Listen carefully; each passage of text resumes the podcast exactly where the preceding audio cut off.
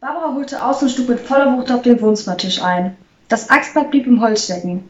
Die Tischplatte hatte eine minderwert minderwertige Qualität, dachte Peter, während er zusah, wie sie die Axt aus der Platte herauszog, um abermals auf den Tisch einzuschlagen. Kleine Holzstücke segelten durch die Luft. Sie keuchte. Er behielt sie dabei genau im Auge. Nach dem sechsten oder siebten Schlag, vom Wohnzimmertisch war mittlerweile nicht mehr viel übrig geblieben, widmete sie sich dem Fernseher. Was ist? rief Barbara, als sie das Teil auf den Boden schleuderte, wo es mit einem lauten Krachen zu Bruch ging. Nichts, erwiderte er ruhig, sie dabei nicht aus den Augen lassend. Wir haben dafür bezahlt, also können wir dort auch machen, was wir wollen. Erneut holte sie aus und nur mit, und mit nur einem Schlag zertrümmerte sie das Gehäuse. Er bemerkte die Schweißperle auf ihrer Stirn. Lange hatte er sie nicht mehr so engagiert erlebt. Er stellte sich an die Wand. Was ist? Hast du Angst? fragte sie mit einem leicht irren Grinsen. Nein, nein, alles gut, entgegnete er. Tu dir keinen Zwang an. Sie wies zur, Schrank sie wies zur Schrankwand hin. Ansonsten nehme ich sie mir vor. Nein, schon gut. Willst du die Axt? Bauer fuchtelte mit dem Ding vor seiner Nase rum. Automatisch wich er ängstlich zur Seite. Er dachte an seine Tochter, die hatte nächste Woche Geburtstag. Nein, nein, behalt die mal ruhig. Feigling! rief sie, wieder mit dem leichteren Blick. Holte aus, wieder mit dem leichteren Blick, holte aus und donnerte das Teil mitten in die Schrankwand hinein.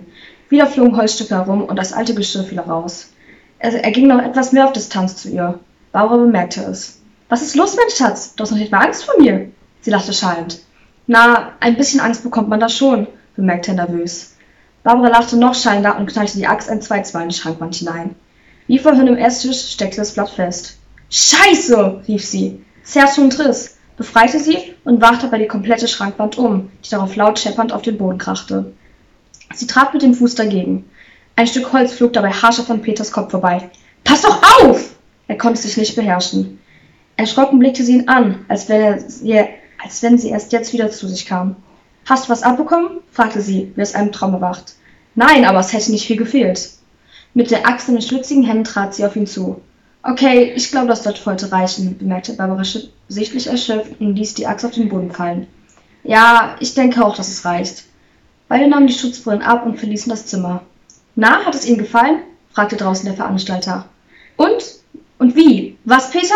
jauchzte Barbara. Ja, das war schon intensiv, kommentierte Peter trocken. Möchten Sie mit Karte oder Bar bezahlen? Bar, sagte Barbara und überreichte dem Veranstalter des Crashroom die vereinbarten 200 Euro. Danke und bären Sie uns bald wieder. Aber bitte nicht vergessen, vorher einen Termin zu vereinbaren. Wir sind bis Ende des Monats völlig ausgebucht. Ja, sehr gerne. Aber nächste Woche haben wir ja noch Zimmertortenschlacht gebucht das Geburtstagsgeschenk für unsere Kleine. Der Veranstalter scrollte durch sein Blackberry. Ja, stimmt, hier habe ich's. Die kleine Maya, fünfter Geburtstag, richtig? Genau.